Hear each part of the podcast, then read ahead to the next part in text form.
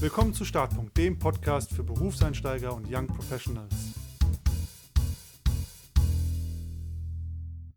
Willkommen zurück zu einer neuen Folge. Heute wieder mit einem spannenden Interviewgast im virtuellen Studio. Bei mir sitzt virtuell Janosch Kühn. Janosch hat zusammen mit zwei Freunden Colibri Games als Student in der WG gegründet und letzten Endes auch für, ich glaube, vielleicht korrigiert er mich gleich, 160 Millionen Euro an Ubisoft verkauft. Und wir wollen heute genau über seine bzw. ihre Erfahrungen aus der Zeit reden. Was ist gut gelaufen, was ist auch schief gelaufen und ja, würde er anderen Leuten empfehlen, selber zu gründen. Und damit erstmal herzlich willkommen, Janosch. Schön, dass du heute da bist. Ja, schön, dass ich hier sein kann. Ja, unbedingt. Freut mich mega. Und vielleicht die erste Frage vorab für alle Leute, die nicht so im Gaming drin sind. Was genau ist oder war denn Colibri Games und was äh, ist auch das Produkt, das ihr gemacht habt mit dem Startup? Genau, also äh, Colibri Games äh, hatten wir damals in, in Karlsruhe 2016 gegründet ähm, und war einfach von Anfang an klar, wir wollen eben Mobile Games machen. Äh, da waren wir selber super Fans davon äh, und äh, mit dem nach zweiten Versuch äh, ist es uns dann auch gelungen, äh, da ein super großes Spiel zu machen und das Spiel heißt Idle Miner Tycoon, ähm, um das so einzuordnen zu können. Das hat so um die 150 Millionen Downloads, also äh, enorme Spieler, Spieleranzahl und ähm, unsere Idee damals war es einfach, äh, eine Wirtschaftssimulation, eine sehr, sehr vereinfachte Wirtschaftssimulation äh, aufs Handy zu bringen. Cool. Welche Spiele habt ihr so gezockt oder was hat euch so motiviert oder inspiriert? Ja, also ich glaube, wir kamen so als Jugendlicher irgendwo vom PC, äh, von Age of Empires zu ähm, Counter-Strike, diese Sachen, dann so irgendwo Die Klassiker. Die Klassiker. Dann ist er irgendwann aufs Handy gewechselt und hat da Clash of Clans, äh, aber auch einen Candy Crush mal gespielt. Und dann, äh, als es dann auch wirklich darum ging, okay, wir haben jetzt hier halt Colibri Games gegründet, wollen eigene Spiele machen. Ne? Und dann war das halt klar, okay, so einen, so einen Clash of Clans, das können wir halt gar nicht bauen. Dafür sind wir, äh, sind wir zu wenig Leute quasi. Ähm, und dann äh, gab es damals, 2016, so eine Genre, das hieß äh, quasi Idle. Und da gab es so die ersten ein, zwei äh, Games, ähm, die dann, naja, ich sag mal, verhaltenen Erfolg hatten, aber wo, wo ganz spaßig war. Bloß das einzige Problem war, oder das größte Problem äh, war von den Spielen einfach, das waren letztendlich irgendwelche Textboxen, Zahlen, die größer wurden und das hatte einfach gar keine grafische Repräsentation. Äh, und dann hatten wir da so auch ein bisschen die Chance gewittert mit Idle Mine Tycoon.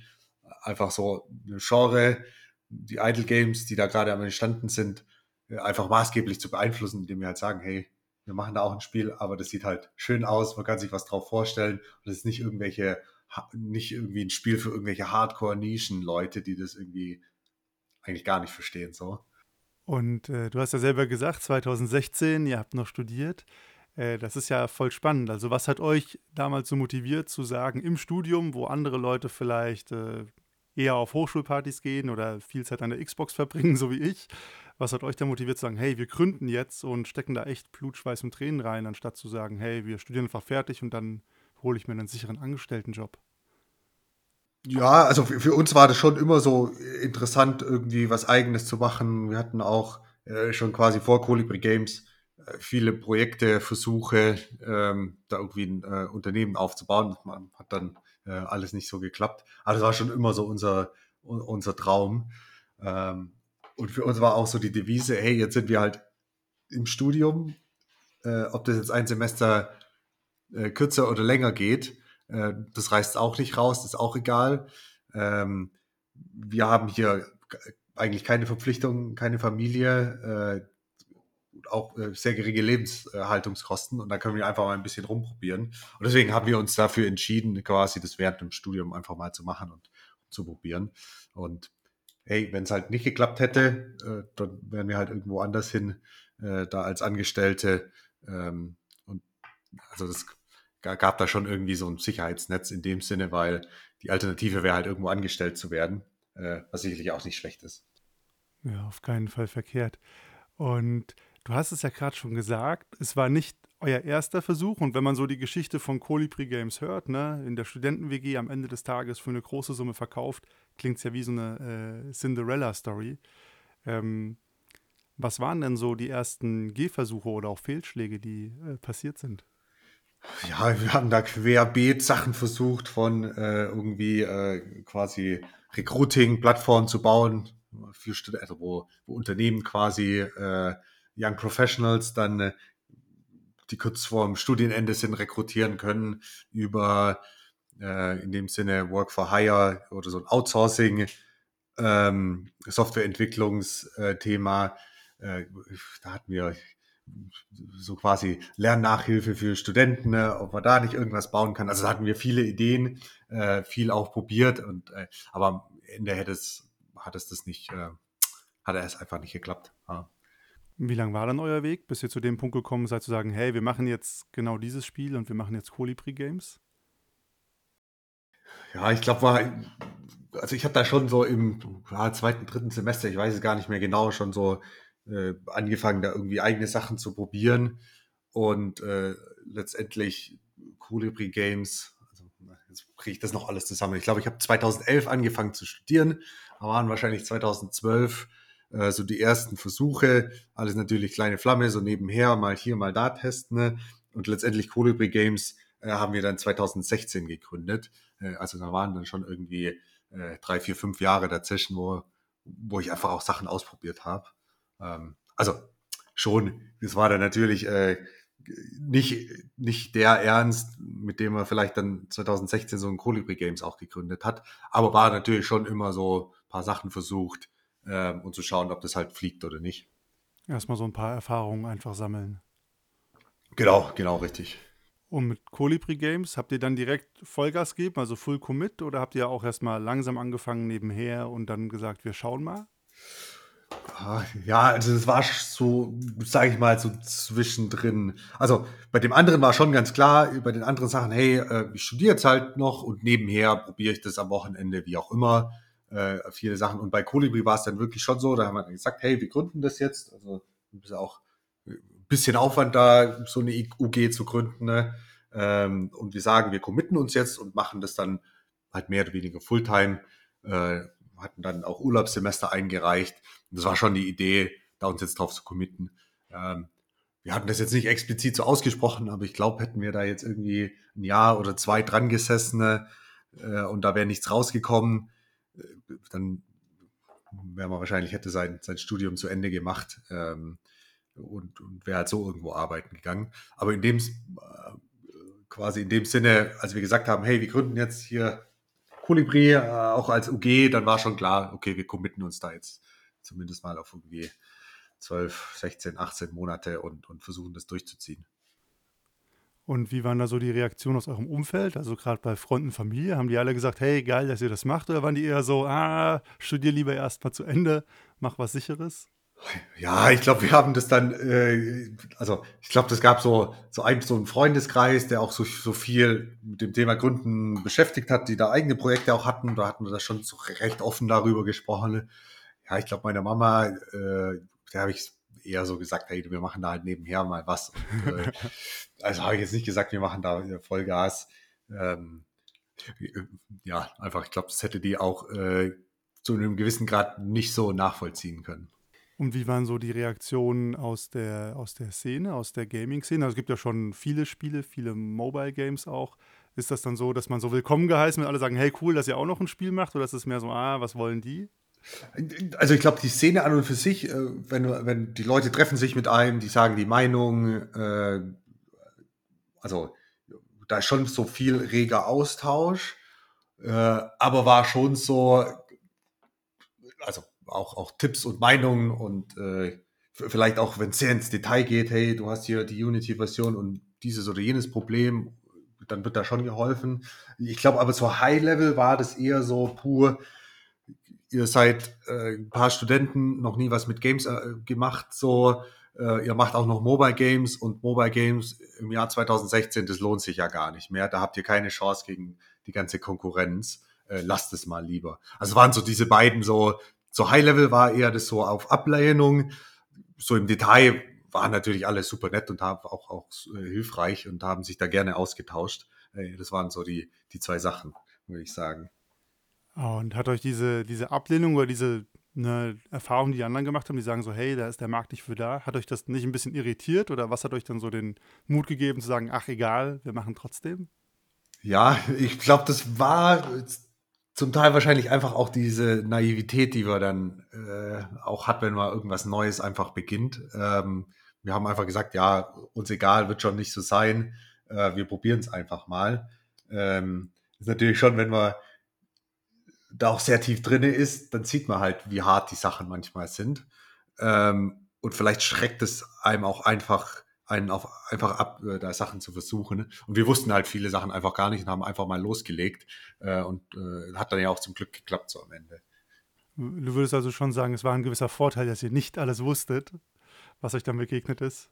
Ja, genau. Ich glaube, das ist, also, das war ja, also jetzt hier 2016 heißt zu uns, hey, Mobile Games ist zu hart, äh, da gibt es zu viele und wie auch immer. Und ja, wir sehen ja seit 2016 äh, viele, viele große Spiele auch entstanden. Ne? Ähm, und ich glaube, das war dann ganz gut, äh, dass wir da so wenig auch einfach wussten und einfach mal losgelegt haben und probiert haben. Ähm, jetzt ganz ehrlich, äh, jetzt ist äh, 2023 und äh, da gab es ja viele Changes auch mittlerweile äh, mit Apple, äh, Privacy Change und wie auch immer. Und also jetzt sagen ja auch Leute, hey, Mobile Games, pff, ganz ehrlich, lohnt sich ja gar nicht mehr. Äh, wir machen lieber, keine Ahnung, PC, Xbox, wie auch immer Spiele. Ähm, aber ich glaube, das ist halt wieder so. Es stimmt halt einfach nicht. Klar, das, was jetzt die letzten äh, vier, fünf Jahre funktioniert hat, muss jetzt nicht mehr funktionieren. Aber man findet trotzdem da irgendwie einen Weg, das äh, einfach zum Laufen zu kriegen.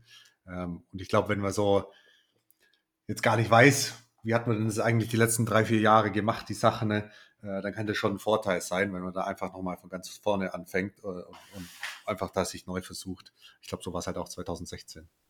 Ja, krass. Ich kann mir auch vorstellen, dass es äh, in den meisten Märkten sowieso schon in der Theorie alles gibt, wo man sich dann immer seinen eigenen Weg suchen muss, so ein bisschen. Ja, genau. Also, weil, also ganz ehrlich, was halt in der Vergangenheit funktioniert hat, da gibt es halt wahrscheinlich dann das ein oder andere Unternehmen, das halt das gemeistert hat und äh, dann nicht was Neues starten, neues Unternehmen gründen will, dann muss ich ja da wahrscheinlich irgendwie einen neuen Weg gehen oder irgendwas Neues versuchen und kann nicht einfach exakt das Gleiche machen, in der Hoffnung, äh, es wird schon funktionieren. Das wäre auf jeden Fall verrückt. Und dann habt ihr ja trotz äh, ja, dieser Widerstände losgelegt. Was war so der, vielleicht der erste größte Meilenstein für euch? Ja, also ich glaube, der erste Meilenstein war schon so, also wir hatten ja äh, da begonnen, äh, hatten wir zuerst ein Spiel entwickelt, das so gar nicht funktioniert hat. Und das zweite Spiel war eben dann Idle Miner Tycoon. Und als wir das so, den Prototypen so fertig hatten, als wir das so den Leuten gezeigt haben und als die Leute das dann auch tatsächlich nicht nur so aus Höflichkeit gespielt haben, also das merkt man ja oft, äh, sondern auch wirklich interessiert waren und äh, wir einfach gesehen haben, okay, krass, die spielen das halt wirklich, weil es ihnen Spaß macht. Ich glaube, das war so der, der allererste Meilenstein, wo wir dann dachten, hey, das hat sich jetzt hier irgendwo gelohnt. Ähm, vielleicht wird ja aus dem Spiel was. Und wie ging es dann weiter? Oder was war dann so der Weg, den ihr weitergegangen seid? Genau, und dann also hatten wir mit Idle Mine Tycoon eben so den ersten Prototypen, der so spielbar war. Das hat den Leuten Spaß gemacht und dann ja, war, gingen wir wieder relativ naiv dran, haben einfach hier den Button im Google Play Store und im App Store gedrückt, äh, Release globally. Ähm, und dann äh, auf, äh, auf iOS, Apple ist erstmal nichts passiert. Ähm, vielleicht ein bisschen so wie zu erwarten. Ähm, und auf Google äh, kamen dann so die ersten Spieler. Und wenn ich sage die ersten Spieler, dann waren das irgendwie 10, 20 Spieler so pro Tag, die einfach das Spiel irgendwo entdeckt haben. Ähm, und dann hat sich das einfach über die Zeit so aufgebaut. Äh, da hatten wir ein paar hundert Spieler, dann hatten wir eben die Updates gemacht, ähm, das Spiel ein bisschen besser gemacht, dann kamen wieder mehr Spieler, beziehungsweise die Spieler, die eh schon gespielt haben, hatten dann äh, einfach neuen Content und sind dann auch länger geblieben. Ähm, und dann hatten wir das so relativ langsam eben äh, über die Zeit so äh, aufgebaut äh, zu so einem Spiel, wie es halt auch jetzt ist. Ähm, ja, ich glaube, das ging dann so äh, na, wenn wir so Idle Miner 2016, Mitte 2016 released hatten, dann ging das so ein gutes Jahr, äh, so stetig, so ein bisschen besser, aber halt nicht krass. Ja? Und dann waren wir halt irgendwann an dem Punkt, ich weiß jetzt nicht mehr ganz genau die Zahlen, aber äh, wir hatten ja zu fünft gegründet und ich sag mal Mitte 2017 war das dann irgendwie so, zu fünft hätte man davon schon leben können da hätte man vielleicht trotzdem weniger verdient als der Software-Engineer bei SAP, aber man hätte da schon ganz okay so leben können davon. Und dann kam eigentlich so Ende 2017 so der Game Changer, in dem wir das geschafft haben, äh, quasi einfach durch Performance Marketing, äh, durch User Acquisition, äh, das, das irgendwie zu knacken. Und dann, dann kamen einfach die vielen, vielen Millionen Spielern Spieler und das war auch wirklich so, innerhalb von zwei, drei Monaten ne, äh, hat sich einfach alles verzehnfacht so. Und es war einfach dann nochmal so, so richtig, richtig krass, weil das plötzlich einfach so abging, äh, wo es davor so ein bisschen besser jeden Tag in einem gewissen Rahmen, was ganz nett war, aber dann so Ende 2017 ging es halt richtig, richtig ab. Das heißt, es war so auch dieser Klassiker, man steckt erstmal ganz schön viel rein, hat so Mini-Fortschritte und muss dann quasi auch ein bisschen drauf hoffen, irgendwann geht es jetzt steil nach oben.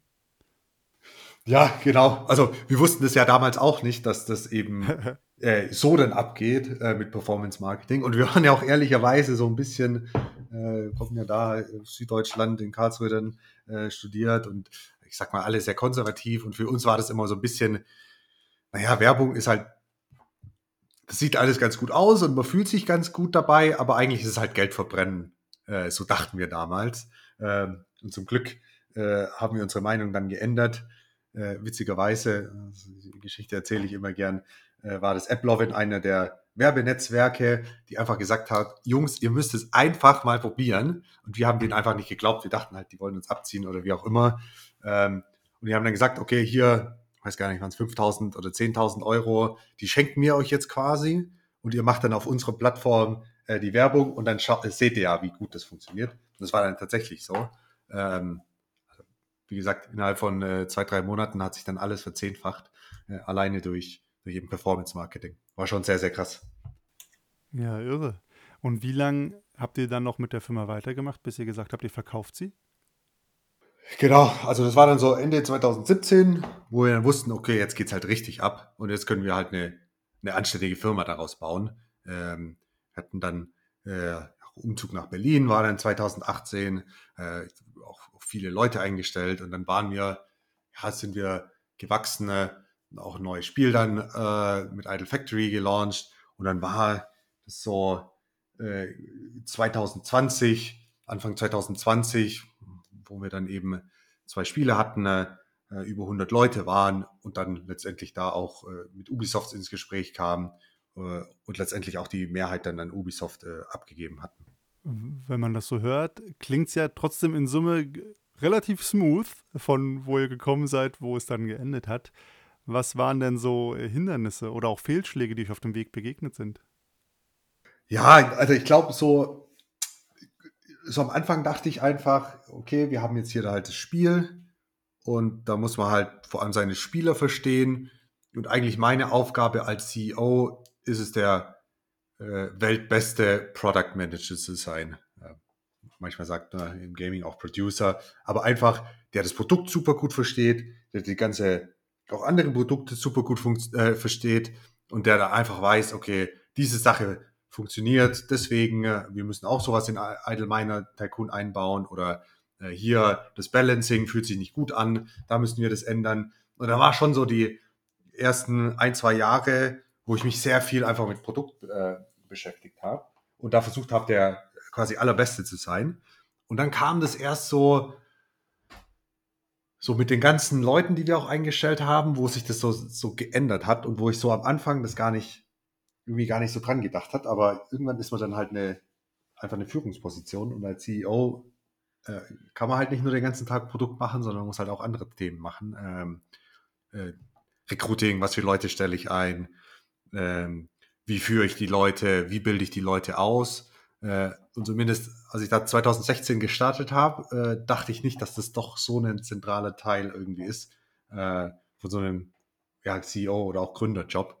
Ähm, genau, das kam schon ein bisschen überraschend und äh, da sind, äh, sind äh, ja auch sicherlich einige Fehler äh, passiert von, von, ja, keine Ahnung, wir hatten einen Entwickler, war dann noch äh, relativ am Anfang, das hat einfach nicht so zusammengepasst und dann mussten wir den ja entlassen letztendlich.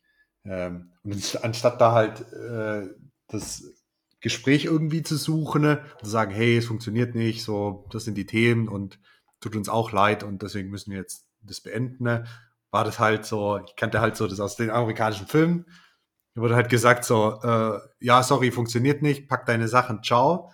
Und letztendlich äh, haben wir das dann auch so gemacht und das war halt so absolut das Falsche, ähm, was halt auch sehr unmenschlich irgendwo ist. Ähm, genau, also da, da kann ich mich noch äh, sehr lebhaft dran erinnern.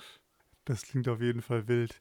Ich finde das äh, super spannend, was du erzählst, weil ähm, ihr seid ja als Studenten quasi mit einer Liebe zum Produkt gekommen, wo ihr auch Expertise hattet und seid dann in ein krasses Business-Kontext oder Feld gegangen. So, ne, wenn man sonst Berufseinstieg macht, dann fängst du ja an und dann bist du Junior und alles noch ein bisschen in Watte gepackt und Leute fühlen dich so langsam ran. Und der Weg zu einer Führungsposition oder zu mehr Verantwortung ist ja wesentlich langsamer. Das klingt jetzt bei dir, es war eigentlich so von 0 auf 100 und man musste sich ein bisschen reinfuchsen. Ja, also in der Realität war es ja auch so, weil äh, ich glaube, ich glaube, es gibt ja so bei, es gibt ja keine Zeit zu verlieren. Ähm, also wenn man da mal so ein Produkt hat, dann muss man halt auch schauen, ähm, wie weit kann man das halt eben skalieren damit, äh, wie viele, wie schnell kann man Updates schippen. Ähm, Spieler sind natürlich ungeduldig. Ich bin auch ungeduldig. Und ich sag mal, wenn es da halt, das Spiel war ja auch nie fertig. Und dann irgendwann bist du halt am Ende äh, von dem Content und dann gibt's halt nichts mehr zu spielen. Und dann, also warum soll ich denn warten? Dann lade ich halt das nächst bessere Spiel runter. Und da war schon so, okay, da müssen wir halt äh, in dem Sinne auch immer, immer wieder neue Sachen reinbauen in das Spiel und äh, das interessant halten, äh, so dass die Spieler da halt auch dranbleiben und das äh, weiterhin äh, so viel Spaß macht. Und dann brauchen wir natürlich auch die Leute dafür, die Engineers dafür, die Strukturen dafür äh, und äh, muss halt schon auch äh, in einer gewissen Geschwindigkeit äh, folgen, weil sonst verliert man da halt die Sachen wieder. Habt ihr euch dafür dann äh, auch irgendwie externe Hilfe geholt, coachen lassen oder habt ihr immer einfach nach bestem Gewissen gesagt, okay, wir probieren es einfach aus, machen wir so, jetzt bauen wir die Firma so und so, jetzt stellen wir so und so ein? Also wir hatten so verschiedene Sachen. Also wir hatten ähm, sehr, sehr viele Bücher gelesen. Ähm, wir hatten uns sehr viel mit Leuten ausgetauscht und wie eingangs erwähnt, in der Gaming-Branche sind alle sehr offene, ähm, erzählen dir da gerne was, zeigen dir auch meistens Zahlen von, von ihren eigenen Spielen. Also das hat uns sehr geholfen, ähm, einfach mal andere Perspektiven auch zu sehen. Und wir hatten dann tatsächlich auch äh, einen, einen Coach, sage ich mal. Äh, das war jetzt weniger das klassische, wir gehen jetzt mal, vielleicht kennt es der eine oder andere, Führungscoachings, wir gehen jetzt mal äh, zwei Tage äh, irgendwo hin und machen da ein paar Sachen, sondern war eher so, hey, es gibt halt ein Problem, äh, das jetzt kurzfristig irgendwie aufgekommen ist und dann telefoniert man einfach mal eine halbe Stunde, äh, einfach um mal nochmal so eine andere Meinung, also die Meinung war da von unserem Coach, die war dann, der wusste ja so ziemlich alles, was da abgeht, äh, war aber trotzdem irgendwie ein externer und das war dann so eine ganz gute Mischung, äh, um da einfach nochmal eine andere Meinung äh, zu bekommen. Und so durch diese drei Sachen, also Bücher, sehr viel mit anderen CEOs äh, oder anderen Persönlichkeiten in der Gaming-Branche, nicht nur Gaming-Branche, aber vor allem Gaming-Branche zu reden äh, und dann eben diese Coach, das hat uns da schon sehr, sehr viel äh, auch persönlich gebracht. Und wahrscheinlich war auch eine, ein bisschen Try and Error einfach dabei, so wie du es ja gerade erzählt hast. Achso, ja klar. Also äh, war immer Try and Error dabei. Äh, und dann ist natürlich das Wichtige äh, zu sehen, wenn er auch die Fehler gemacht hat. Und äh, wie mache ich es einfach nächstes Mal besser. klar, man kann nicht alles von vornherein perfekt machen. Was würdest du sagen, ihr habt ja mit mehreren Leuten gegründet, was waren so Skills, die du oder auch ihr als Gründungsteam hattet, wo ihr sagen würdet, ey, das war super hilfreich, dass wir das ähm, an Bord hatten? Also wir hatten ja tatsächlich zu fünf gegründet und ich sag mal, das sind schon eher viele Leute. Ähm, Und wir waren alle relativ ähnlich von dem Hintergrund. Ähm, äh, sogar äh, mehr oder weniger zufällig, aber vier von uns fünf kamen tatsächlich alle aus Heidenheim. Also das ist da auch in Süddeutschland ein relativ kleines Dörfchen, 50.000 Einwohner oder so. Ähm, aber wir waren so alle so, wir haben relativ ähnlich gedacht. Äh, wir hatten einen relativ ähnlichen Hintergrund. Äh, drei, sage ich mal, waren Software Engineers. Äh, zwei, also Daniel und ich waren eher, sage ich mal, äh, so ein Zwischending zwischen Wirtschaft und, und äh, Engineering. Aber das hat schon sehr viel geholfen, da äh, die gleichen Vorstellungen zu haben und dann letztendlich auch die Manpower zu haben. Äh, fünf Leute, die können dann schnell auch zusammen da was arbeiten und auf die Beine zu stellen. Also das war ganz klar so der, der Vorteil ähm, an, an unserer Konstruktion da. Und wie war das von den Soft Skills? Also wart ihr auch super ähnlich oder war dann so vielleicht einer eher hm, der Motivator oder der andere hat ja irgendwie die Durchhalteparolen gegeben? Ja, ich glaube, das war, also wir waren schon eher, sage ich mal, also wie man sich so vielleicht auch den klassischen Software-Engineer vorstellt, so eher introvertiert, eher ein bisschen zurückhaltender, ähm, waren da auch sehr ähnlich. Äh, aber das hat halt einfach auch uns ermöglicht, da äh, zu fünft oder letztendlich dann auch, als wir mehr Leute waren, äh, relativ offen zu diskutieren und nicht, dass einer so ganz klar die Meinung so vorangibt und die anderen denken sich vielleicht nur ihren Part, aber sagen nichts. Sondern da waren schon, äh, vor allem ganz am Anfang, wenn da irgendwie eine Handvoll von Leuten ist, wo es dann extrem demokratisch war, wo jeder mitsprechen konnte äh, und auch mitsprechen musste in dem Sinne. Ähm, also so waren wir da eher aus, auf, ausgestellt. Und gab es auf dem ganzen Weg, den ihr so gegangen seid, gab es ja irgendwann mal den Punkt, wo du gesagt hast, oh nee, fuck it, das ist ja alles, das ist alles Quatsch, wir hören jetzt besser auf und lassen es bleiben? Also es gab schon so gerade mit dem ersten Spiel, da hatten wir auch wieder so, so ein Treffen, ne, sage ich mal, äh, wo, wo, viele Gaming-Leute da waren. Also, wir gerade aus Karlsruhe weiß gar nicht, wie viele da waren, 20, äh, 25 so Gaming-Leute, also auch wirklich, sag ich mal, Experten. Und es gab einen äh, CTO, von dem wir sehr viel gehalten, oh, sehr viel halten, äh, der da auch schon ein paar Unternehmen hochgezogen hat und äh, dann hat er uns quasi da irgendwie gesagt, hey, wir können hier mal jetzt auch irgendwie äh, nur zu zweit oder zu dritt mal sprechen. Wir haben das Spiel ihm gezeigt und äh, der war so ein bisschen so auch unser Vorbild. und er hat uns einfach sehr, sehr direkt einfach seine Meinung gesagt von dem äh, Spiel. Ähm, und einfach, hey, völliger Quatsch, taugt gar nicht. Was habt ihr eigentlich die letzten sechs Monate so ein bisschen gemacht? Ähm, und ich meine so, also inhaltlich im Nachhinein hatte der auf jeden Fall recht, das hätte so niemals funktioniert. Aber in dem Moment war das schon extrem hart und ich habe mich einfach wie der größte Idiot auch gefühlt so. Und ich dachte so, wow, ganz ehrlich, vielleicht ist Gaming halt einfach nichts von mich, äh, für mich. Äh, und ich sollte lieber, äh, keine Ahnung, in meinem Studiengang sind dann viele in die Beratung gegangen äh, oder zu den äh, großen Automobilherstellern. Vielleicht ist das halt eigentlich meine Karriere und nicht so ein Quatsch mit Gaming. Äh, also das war schon, sage ich mal, so der, der größte Punkt, wo ich jetzt drauf, drauf komme. Also es gab schon immer mal wieder dann auch später so Sachen, ne, wo ich dann dachte, hey, das lief jetzt nicht so gut oder puh. Aber ich sag mal, die Zahlen und die Spieler und so, die hatten uns dann halt äh, letztendlich immer recht gegeben. Und selbst wenn Sachen nicht so gut lief, overall lief es einfach immer sehr, sehr gut ja, äh, in den späteren Zeiten. Ja, sehr, sehr gut ist wahrscheinlich das äh, Stichwort. Würdest du sagen, euer Weg durch die Startup-Welt, auch so von dem Zeit, vom Erfolg, ist eher was Typisches oder eher was Untypisches, wenn man ein Startup gründet? Ich glaube, das ist schon eher untypisch. Also vor allem in der, also wir hatten ja dann von quasi Gründung bis Exit waren es ja vier Jahre, äh, bis, ziemlich genau vier Jahre. Und das ist schon extrem, extremst schnell. Ähm, ich weiß gar nicht, wie das, ich würde mal vermuten, die meisten Companies sind eher sieben, acht, vielleicht sogar zehn Jahre, äh, wo, wo die äh, Gründer dann da arbeiten, bevor die eben irgendwie da auch, auch äh, Geld sehen oder einen Exit sehen. Also es war bei uns schon extrem schnell alles. Äh, das würde ich sagen, ist nicht so normal. Ähm, und dann halt im Allgemeinen ein Startup zu gründen, ist extrem risky. Und ich glaube, ich habe jetzt keine konkreten Zahlen im Kopf, aber was man ja so immer sagt, so ja, 80 Prozent der Startups überleben die ersten zwei Jahre nicht. Ich glaube, das stimmt halt einfach, weil das halt so extrem hart ist. Ähm, und so ein bisschen in der soften Variante war es ja bei uns auch so. Also wir hatten da viele Projekte, viele Ideen, die wir da verfolgt haben und die sind einfach nichts geworden. Und erst mit äh, Colibri Games ähm, sollte es dann letztendlich was werden. Das muss man sich schon immer, muss man schon immer im Hinterkopf behalten. Ja, das kann ich mir gut vorstellen. So wie du es erzählst, klingt es ja auch. Es war erfolgreich, aber halt trotzdem hart. Und dann ist es natürlich doppelt schlimm, wenn man nicht erfolgreich ist und es hart ist.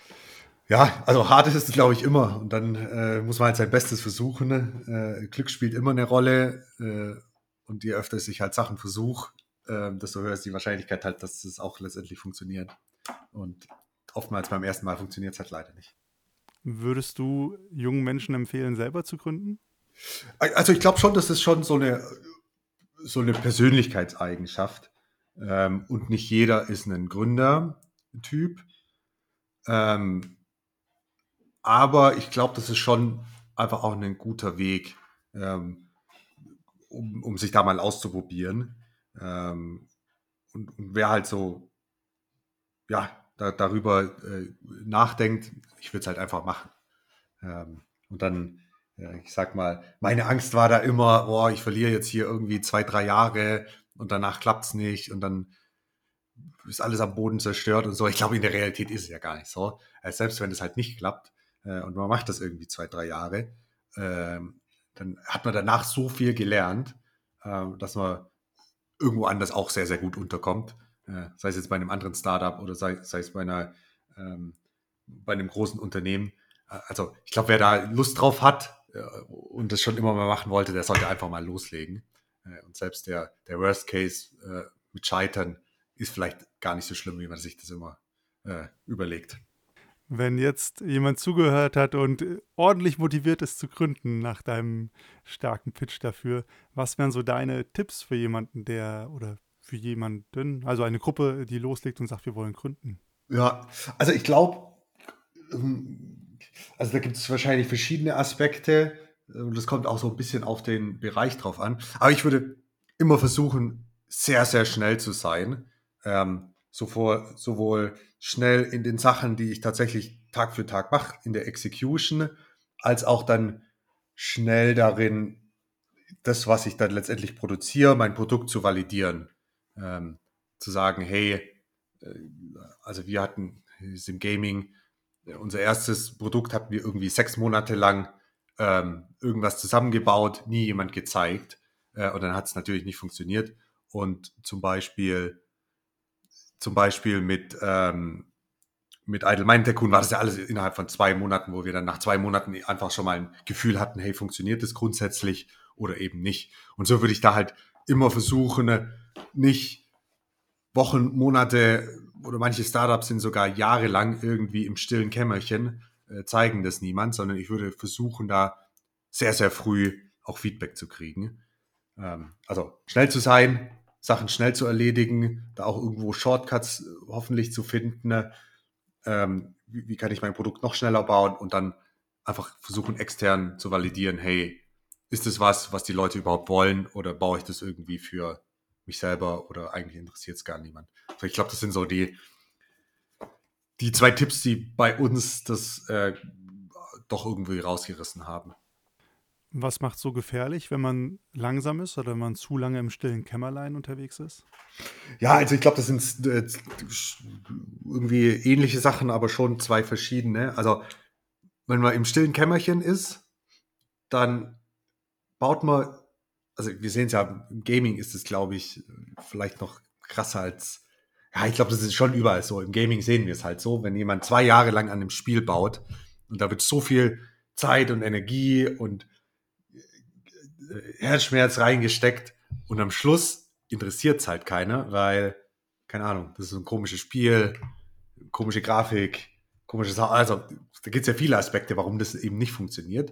Und dann habe ich einfach zwei Jahre lang, was ich vielleicht äh, zwei Jahre verloren, wo ich das vielleicht nach zwei Monaten schon raus rausgefunden hätte. Ähm, Und hätte ich das nach zwei Monaten rausgefunden, dann hätte ich entweder noch Sachen ändern können oder gesagt, okay, wir probieren jetzt einfach ein ganz neues Spiel. Ähm, und das andere ist, ich glaube, man muss halt immer, also man darf Sachen nicht einfach aufschieben oder irgendwelche komplizierten Sachen machen, sondern man muss halt wirklich sagen, hey, das ist das Produkt, äh, ich baue da jetzt irgendwie zwei Monate lang eine Testversion, äh, um das extern zu validieren und dann brauche ich jetzt hier nicht kompliziert irgendwas äh, in 20 Sprachen und eine super Architektur und Backend-Service und wie auch immer, sondern ich muss mich halt aufs Wesentliche konzentrieren, da irgendwelche Shortcuts nehmen ähm, und dann halt versuchen, das schnellstmöglich da auch zu exekuten. Weil wieder die erste Sache, ey, vielleicht, ich baue da zwei Monate dran und dann interessiert es niemand, weil das Spiel irgendwie nicht gut ist, weil die Grafik nicht gefällt, warum auch immer. Aber dann verliere ich da lieber zwei Monate als, äh, keine Ahnung, zwei Jahre, äh, weil ich alles perfekt machen will. So. Also lieber schnell an den Start kommen und schnell herausfinden, was nicht funktioniert oder was funktioniert. Genau, genau, richtig. Und ich glaube, das waren so, wie gesagt, die, die, die zwei Sachen, das war, für uns waren das eine der wichtigsten Learnings überhaupt. Und dann gibt es natürlich noch tausend andere Sachen, die schiefgehen können, ähm, aber die waren so die wichtigsten für uns wir konzentrieren auf die wichtigsten. Ich glaube, da gibt es ganz schön viel, wie man so eine Firma in so einem frühen Stadion an die Wand fahren kann. Äh, auf jeden Fall. Du hast ja gerade selber gesagt, ne, da steckt super viel Zeit, Mühen, Arbeit drin. Ähm, am Ende des Tages habt ihr die Firma verkauft. Äh, was hat euch dazu motiviert? Also man hätte ja wahrscheinlich auch sagen können, ah, okay, das ist unser Baby, da bleiben wir bis zum Ende drin. Ja, äh, das wäre natürlich schon auch eine valide Option gewesen und die hatten wir auch so immer im Hinterkopf. Ähm, ich glaube, wir waren halt an, zu der Stelle super, super erfolgreich. Ähm, wir hatten da auch schon einfach Leute, die uns quasi geschrieben haben, hey, wie sieht's aus? Hier wollen wir irgendwie. Ähm, und dann hat es uns schon so ein bisschen zum Nachdenken gebracht, hey, wäre das nicht möglich, da einen Partner zu finden, äh, der uns da hilft, das Produkt auch weiter zu skalieren, der uns dabei äh, ein paar anderen Themen hilft, die wir jetzt vielleicht als hier 100-Mann-Studio einfach nicht können, weil wir einfach nicht so viele Experten haben. Ähm, und gleichzeitig auch irgendwo das Versprechen, äh, wir hatten dann alle Mitarbeiter eben ESOPs, äh, eben Anteile vergeben, dass auch irgendwann äh, da was rauskommt. Und dann hatten, waren die Gespräche einfach mit Ubisoft so gut. Äh, Ubisoft kannten wir auch noch da quasi äh, aus der Zeit, wo wir hier Hardcore-PC-Gamer waren, äh, immer verfolgt, tolle Spiele gebaut, äh, tolles Unternehmen und sehr gut da auch mit dem Management-Team verstanden und dann äh, hat sich das einfach als sehr, sehr richtige Partnerschaft angefühlt. Ähm, und dann haben wir einfach gesagt, hey, irgendwie passt hier alles zusammen, dann lasst es doch machen. Genau, und wie du schon meintest, unsere Alternative wäre halt einfach zu sagen, hey, wir sind super profitabel, wir machen das einfach alleine. Äh, aber an der Stelle hat es einfach so gut gepasst, haben wir gesagt, hey, machen wir. Dann die große Frage zum Abschluss. Ihr habt das Startup verkauft. Was machst du mittlerweile beruflich? Genau, also wir, wir hatten dann das äh, Startup verkauft, waren dann noch äh, eineinhalb Jahre dabei, äh, hatten dann auch ein neues Management-Team äh, eben eingestellt, äh, da die Übergabe gemacht und sind dann letztendlich raus. Und was wir heute machen, ist quasi klassisch Investments. Ähm, es gibt auch ein Vehikel, äh, BLN Capital heißt es, wo wir einfach unser Geld verwalten und hier auch das in andere Startups investieren ähm, und da einfach mit nicht nur mit Geld, sondern auch mit Rat und Tat zur Verfügung stehen äh, und den äh, Leuten helfen, äh, vielleicht auch so eine Erfolgsgeschichte zu erreichen, wie wir das äh, damals gemacht haben. Das heißt aber, ihr seid immer noch in der Dreierkombination unterwegs. Also ihr habt noch nicht genug voneinander. Äh, nee, genau. Also äh, das hat so gut äh, hier mit Olli, Daniel, mir äh, so gut einfach funktioniert. Da haben wir einfach gesagt, hey, auch für für das Investment-Thema sowohl personell, äh, persönlich finden wir, es läuft einfach super zwischen uns, als auch, wenn halt so äh, das Geld zusammenpoolt, hat man, glaube ich, nochmal andere Möglichkeiten, als wenn jeder da äh, für sich investiert. Und das macht einfach Sinn und dann lasst doch zusammenbleiben und das Geld auch gemeinsam ver verwalten und gemeinsam investieren. Also genau. Ja, super cool, wenn das dann noch so gut passt. Dann auf jeden Fall schon mal vielen herzlichen Dank, dass du heute da warst und so die Geschichte von euch und eurem Startup geteilt habt. Wenn man das super spannend fand, was du erzählt hast, wo kann man mehr über dich oder euch im Internet erfahren? Äh, also am besten, äh, wer auch in Kontakt treten will, da ist immer LinkedIn so am einfachsten. Ähm, kann man einfach mir eine Nachricht schreiben. Äh, ansonsten, wir haben tatsächlich auch ein Buch geschrieben, schon eine Weile draußen, heißt Mach keinen Quatsch. Äh, hier über unsere Kolibri-Story. Also wer da ein bisschen äh, tiefer was äh, lernen will, der kann da reinschauen. Gibt es quasi als Print, digital oder als Hörbuch. Ähm, genau. Ja, ich glaube, das sind so, sind so die zwei Themen. Ja, sehr cool. Die Links packen wir euch auf jeden Fall wie immer in die Show Notes, dann könnt ihr da mal reinstöbern. Ansonsten vielen Dank, dass du da warst, Janosch. Und wenn euch die Folge gefallen hat, dann hinterlasst uns einfach eine Bewertung bei Spotify oder Apple Podcasts. Und ansonsten bis zum nächsten Mal.